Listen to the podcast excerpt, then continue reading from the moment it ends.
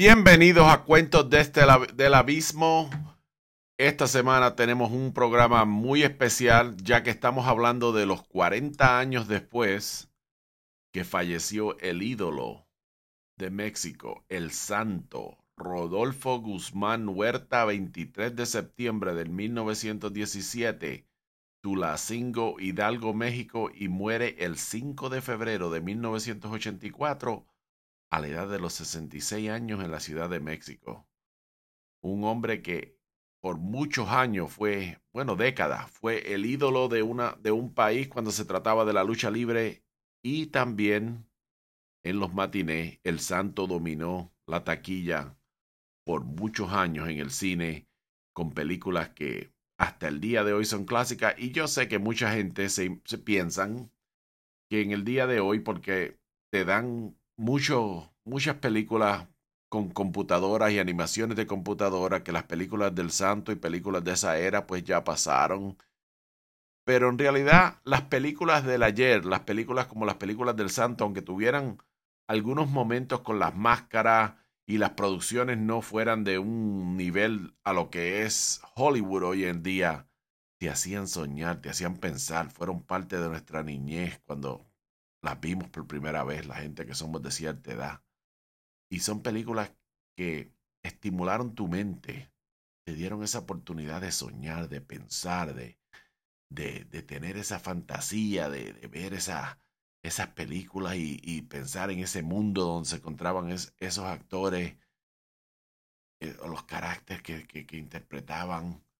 Y en el día de hoy, una computadora generando muñecos, marionetas y estupideces, manejan todo eso y lo principal que quieren en el día de hoy es que no pienses por ti mismo, que no tengas una imaginación. Y una imaginación siempre fue la magia de las películas, estimular tu imaginación, tu sentimiento.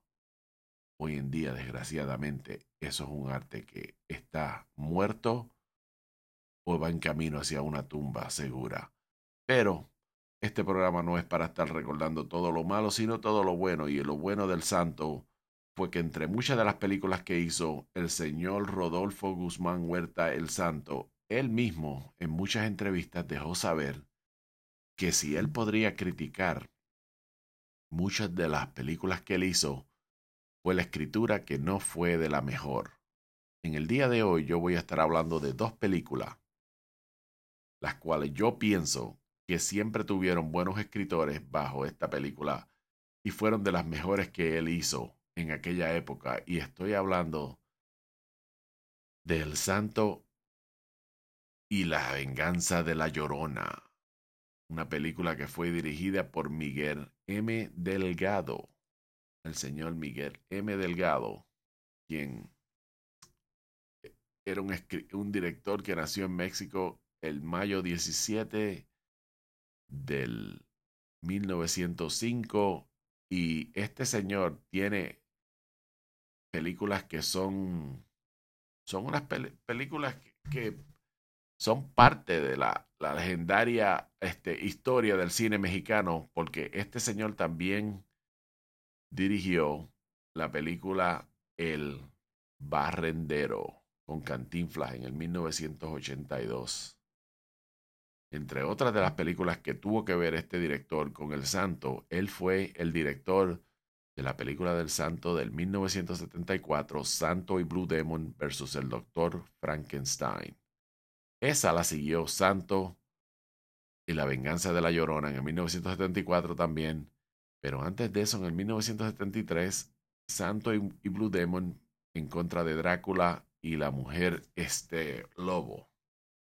Esas fueron de las películas de más renombre que este señor tuvo en una carrera increíble, porque hay todavía, wow, perdona mi vida en 1965, el rifle implacable, en 1965, guitarra Lloren, guitarra, wow, el revólver sangriento, México de mi corazón, el rey del tomate, héroe a la fuerza, mi viuda es una canción, mi vida es una canción.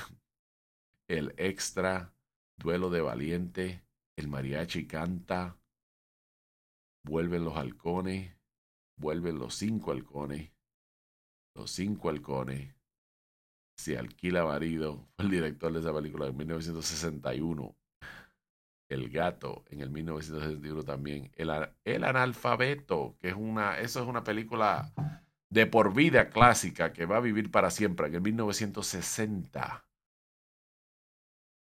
El zorro en el 1959 también la dirigió. Pistolas de Oro, una película clásica, 1959 también la dirigió. El Super Flaco, 1959 también la en aquel, en aquel entonces estos directores trabajaban. En 1959 este señor dirigió una, dos, tres, cuatro, cinco, cinco películas.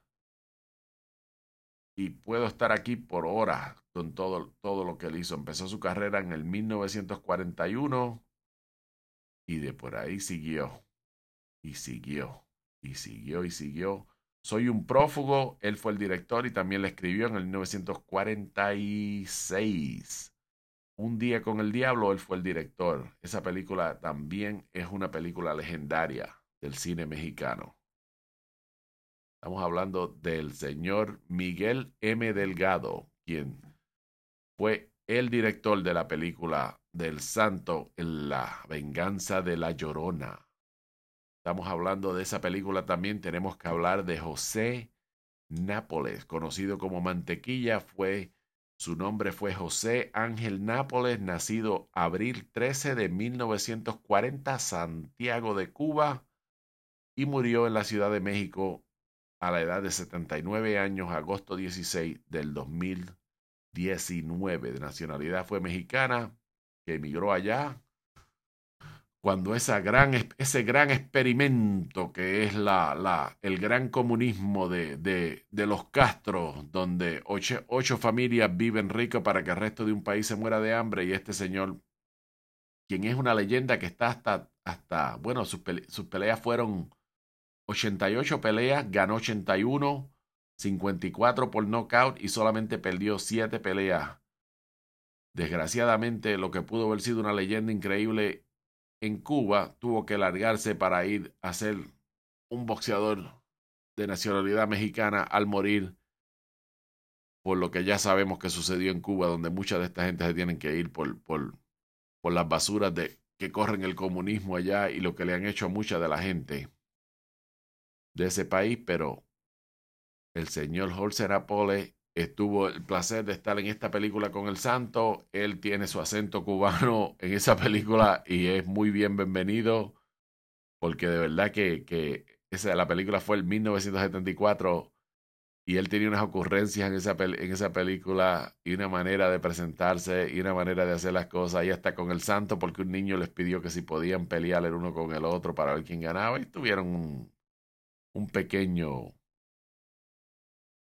un pequeño enfrentonazo en, el, en, en la casa, en, la, en el patio de, de, una casa. Simplemente fue un juego, pero una película muy interesante y tener este campeón mundial, quien era de fama reconocido, eh, mundial, famoso, y estar en esta película con el santo fue algo para aquella época que llamó mucho la atención y es posiblemente una de las mejores películas en la historia del Santo. El Santo tuvo rivalidades adentro del ring que fueron, bueno, hasta el día de hoy las hablan en México. Estamos hablando, una de las, de las peleas más importantes del Santo fue cuando expuso su máscara en contra del perro aguayo, octubre 3 del 1975.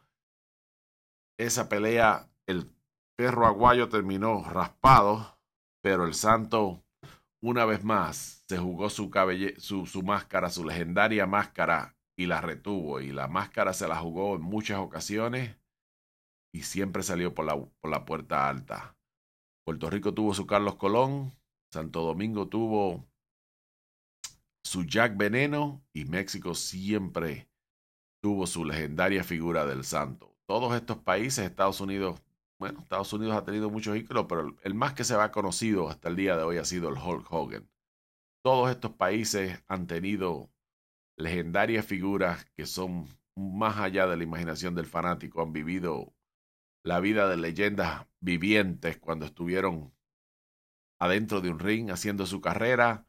El Santo no fue la excepción y su lista de películas fueron de la bueno, estamos hablando del Cerebro del Mar en el 1958, Santo versus los Hombres Infernales. Estamos hablando de eso en 1958. Santo contra los zombies, Santo contra el rey del crimen, Santo en el hotel de la muerte, Santo contra el cerebro diabólico. Eso fue en el 61. Y ahí pueden ver que son cuatro películas en un año. Una vez más, como Santo lo dijo en una entrevista, que el único, el único problema que él tuvo con estas películas fue que él quisiese que hubiesen tenido mejores escritores. La verdad es que en aquel entonces ellos estaban, él tenía un calendario totalmente lleno y ellos no tenían ninguna razón por cual invertir aún más de lo que estaban invirtiendo en muchas de estas películas porque las matines se iban a llenar independientemente de quién la escribiera, quién la dirigiera. Y estaban ganando dinero con el santo y no había por qué cambiarlo. Pero si yo fuera a decir de todas las películas que yo he visto del santo, si yo fuese a recoger algunas de ellas y decir, mira, estas son de las mejores, mejor director y el mejor escritor, yo diría que El Santo en La venganza de la Llorona fue posiblemente de las mejores en su, en su catálogo de películas y han sido, han sido muchas las películas que este señor ha hecho. Estamos hablando que también hizo unas con, con Blue Demon. Él, él tuvo muchísimas películas que fueron bueno, de mis favoritas. Pero esta película, El Santo, en, El Santo y la Venganza de la Llorona, desgraciadamente para mí esa es una... Yo sé que todos tenemos nuestras favoritas del Santo, pero esa para mí es una de mis, de mis favoritas de todos los tiempos. Y también la próxima película que vamos a estar hablando aquí, estamos hablando del Santo en la Venganza de la Momia, en la cual se van a buscar un, un, tesoro para aclarar unas cosas que están sucediendo. Y esta tiene un misterio, esta película, en la cual una momia es la que se considera que ha venido de la tumba. Santo no está convencido de esto. Y es una trama hasta el final, algo que no se esperaba. Y esta para mí es una de las mejores películas también del catálogo del Santo. Esta tiene como productora Guillermo Calderón Stell el director fue René Cardona. El año fue 1971. Corrió esta película por cuatro semanas. Yo no sé si en aquel entonces era así, era que lo hacían. Y como protagonista Santo, Eric del Castillo, Mari Montiel, quien es Susana. Eric del Castillo tuvo el personaje de Sergio Morales. César del Campo como el profesor Romero muy carismático y, y, esta película tuvo muchos chistes y mucha, mucha... Ellos estaban campando afuera de donde estaba la momia y habían tomado el, el, la momia y el tesoro y de ahí empezaron a desaparecer cada uno de ellos. También tenía Jorgito, que es Jorge Guzmán, quien luego es ahora es el hijo del santo, pero en aquel entonces era el pequeño hijo del santo que estaba trabajando en esto sin máscara como el personaje de Jorgito. Esto es un dato muy interesante de esta película. So, para, para finalizar y para ser honesto, en todas las películas que yo he visto del santo, estas dos yo diría que son de las que tienen los mejores los mejores escritores, aunque tiene una parte donde es muy jocoso que el santo en la venganza de la momia se enfrenta a una pantera negra y, y, y bueno, pues, eh, ¿sabes? Los tiempos y la manera que lo hacían, pero en aquel tiempo cuando uno es un niño y lo ve por primera vez, qué emoción ver estas películas. Eso, cuando yo era un niño y me dieron estas películas, a mí me podías dar cualquier otra película del mundo pero estas películas fueron las que de verdad, cuando yo era un niño, me captivaron la imaginación. Lo que fueron este, las guerras de las galaxias, Star Wars, guerras de las estrellas, es como se dice. Fueron de las películas que más me, me captivaron mi imaginación. Y captivar la imaginación de uno cuando uno es un niño viendo películas es algo increíble porque una vez más yo creo que los niños de hoy en día no van a tener ese placer que nosotros tuvimos. Por la tecnología. La tecnología es buena y a la misma vez es mala. no le han permitido a mucha gente que tengan un desarrollo de explorar la imaginación y de jugar con la imaginación y de tener este ese tipo de experiencia. Yo creo que ya eso no existe, desgraciadamente. Pero eh, así es la vida. A veces las cosas no cambian para lo mejor, algunas cosas es necesario que cambien, pero ¿qué se va a hacer? Es, algo, es algo todos tenemos que vivir. Esto han sido las dos películas que para mí son de las mejores películas en la historia de este señor, quien lo que hizo fue inmortalizarse en dos lugares en, la, en México. Y estamos hablando de adentro de un cuadrilátero y adentro del cine. El santo es una leyenda que vive hasta el día de hoy. 40 años después todavía gente viaja al mausoleo del Ángel en Mexico City. El mausoleos del Ángel en Ciudad México es donde se encuentra el cuerpo del santo y la gente todavía visita este lugar para ver solamente la placa que tiene con su nombre y la fecha donde murió y también tiene otras familias de él que han sido han sido enterrados ahí. Al santo lo sobrevive hasta hoy en día la gente que sabemos que son figuras públicas. Estamos entendiendo que tiene un nieto, no sé mucho de él, yo sé que su señor Jorge, su señor hijo, el hijo Jorge Ernesto Guzmán Rodríguez, de 61 años de edad. El hijo del santo siempre ha estado muy activo. Yo creo que hizo una película que yo me recuerde como el hijo del santo. Ha hecho muchas apariciones. No creo que ya todavía sigan los cuadriláteros. No, no, no, no sé si uh, el Hijo del Santo está en los cuadriláteros o no. Yo sí me recuerdo haberlo visto hace muchos años atrás. Un amigo mío que era promotor lo había promovido en algún lugar. Y yo le pregunté y me dijo que las máscaras él las vendía por 800 dólares.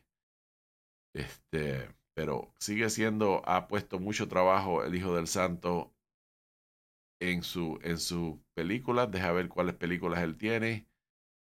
Que él ha salido. Salió en el 1968. En el 70 también hizo el papel. 74, La venganza de la llorona. Él hizo papel de Carlitos, la película que estábamos hablando hace un momento.